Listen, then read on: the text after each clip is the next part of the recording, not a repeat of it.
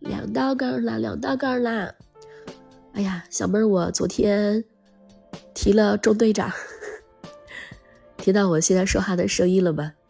今天应该是第五天了，而且我一开始都不承认自己是小阳人儿，因为我觉得我的症状实在是太轻了。还好有这个抗原检测啊！你说以前没有抗原检测的时候，咱们的老祖宗都是怎么样发现疫情，或者是说怎么样去防范疫情的呢？据秦简记载，哈，如果发现了患疫情者，就需要立即隔离。基层医护的话呢，需要立即上报病情，并且在民间宣传，号召老百姓们不要到处跑啦。在汉代的时候，如果说发现疫情的话呢，朝廷会立即派出医生，紧急巡诊的，为当地民众的免费治病。到隋唐时期的话呢，抗疫手段再次升级了，朝廷呢按照当地的人口比例，给当地啊。配备足够的医生，并且成立呢太医署，主管当地疫情的防控事宜，提前准备好大量的药品，在疫情多发季节准时发放。宋代的时候呢，除了太医署，还设立了各大药局、合剂局，负责统一制药。惠民局呢，就免费的发放一些药物到老百姓的手中。可想而知啊。咱们古代的一些老祖宗在防疫这一块的话呢，做的还是很厉害的啊。那么古代防疫的要点是什么呢？大家都知道秋冬季节嘛，跟以前就是瘟疫的高发期。咱们的老祖宗呢也想了不少的一些办法嘛。周王朝的时候就会定期举行驱逐瘟疫的一些仪式，有没有用呢？先不说，总之啊就是处理、清理环境、下水道啊、水井啊。通通的药粉全都清理一遍，再接着就是让大家伙提高自身的胃气。假如说不幸感染了瘟疫，那就早隔离、早治疗。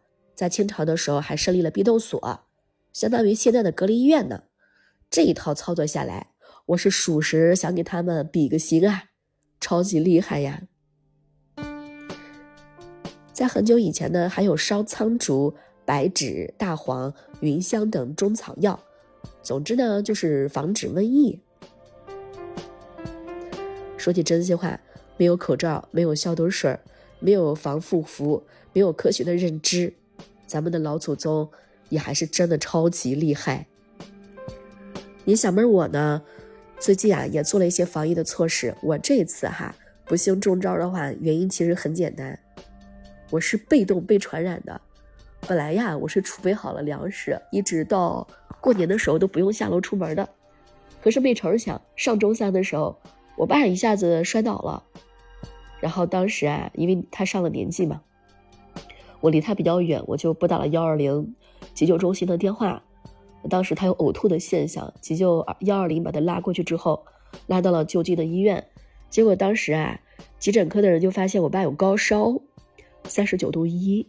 那这种情况之下的话，我呢只有一个老爸嘛，我只有穿好医用隔离服，呃，戴好 N 九口罩，然后呢，戴好医用口罩，戴好医用面罩。我拿了一个酒精喷壶，我就冲到了医院，陪我爸呢在医院待了一下午，陪他做了 CT。我的防疫措施其实做的还是蛮到位的哈。然后回到家之后的话呢，我也把。所有的衣物都消杀过，然后像外面的口罩啊、面罩啊，然后就全部消杀扔到垃圾桶。我自己的衣服呢，呃，也消杀过了，啊，放到了门口通风之处。我就回家了。回到家之后啊，不应该做的是当天洗澡，结果我当天还洗了个温水澡。洗澡没问题，关键我洗的是温水澡，不冷不热的澡。前三三天都没有问题。第四天的时候呀，我在家录小说，录了十几集，而且还吃了辣椒。到晚上的时候，就感觉到嗓子干疼。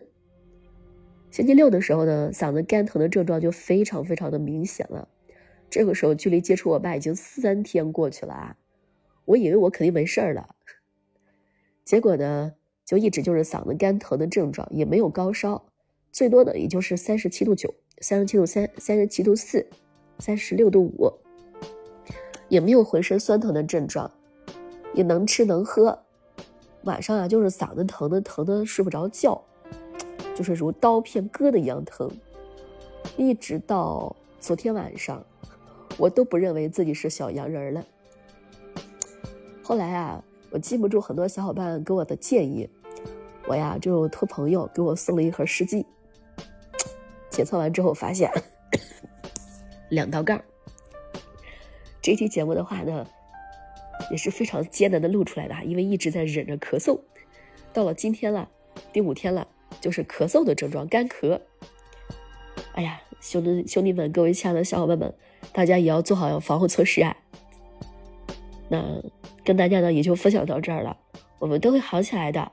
平时出门的时候呢，平时出门的时候也要注意戴好口罩。行了，我不说了，我先去咳嗽去了。今天的特别节目就到这儿了。